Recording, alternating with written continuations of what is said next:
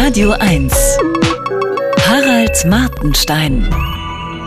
Ich habe gelesen, dass Menschen hierzulande heute weniger Sex haben als vor 50 Jahren. Bei Menschen über 70 glaube ich das sofort. Bei denen war vor 50 Jahren in der Regel erotisch mehr los. Außer vielleicht bei der immergrünen Sängerin Cher oder bei Al Pacino, der mit 83 gerade zum vierten Mal Vater geworden ist. Aber es scheint auch bei 20-Jährigen der Fall zu sein. 20-Jährige haben offenbar, wie Zootiere, weniger Sex als einst ihre wild lebenden Großeltern. Nun lese ich von einem neuen Phänomen, das Dating Burnout heißt. Viele junge Menschen seien heute völlig erschöpft von der stundenlangen Partnersuche auf Datingportalen, die mittels Swipen vonstatten geht. Man wischt dabei von einem Foto zum nächsten. Sie haben ein Date nach dem anderen, aber können sich wegen der großen Auswahl nicht entscheiden. Ähnlich wie unser eins vor dem Regal mit den Joghurts. Wie ich der Frauenzeitschrift Glamour entnehme, läuft außerdem jedes Date deprimierend ähnlich ab. Es sei eine Art Job und immer wieder der gleiche Prozess. Vor dem Date müssen Outfit und Location gecheckt werden.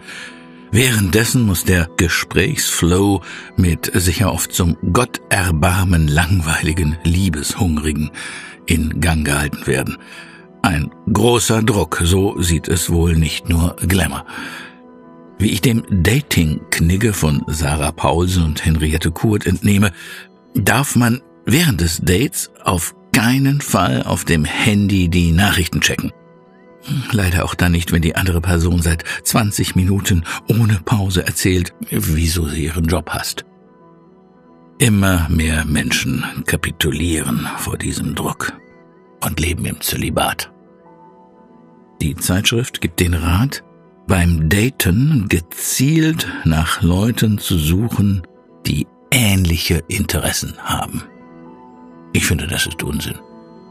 Es ist unwichtig, ob beide Teilnehmer Fans von Schalke 04 sind oder ob beide gern Hafermilch trinken.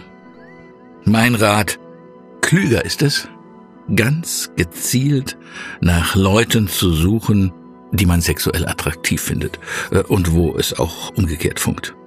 Für uns 20-Jährige hat dieses Rezept funktioniert. Während der Sexualität über das Pro und Contra von Hafermilch zu reden, ist durchaus möglich, aber nicht zwingend erforderlich.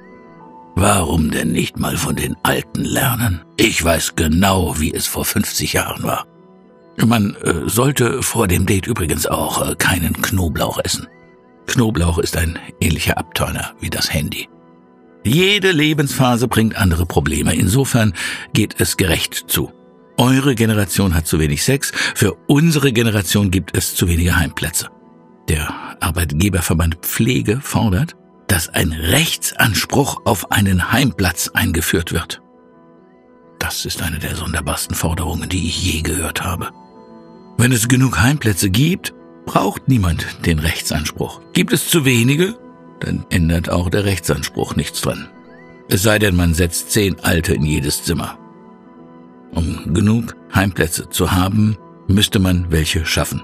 Das wäre mein Vorschlag.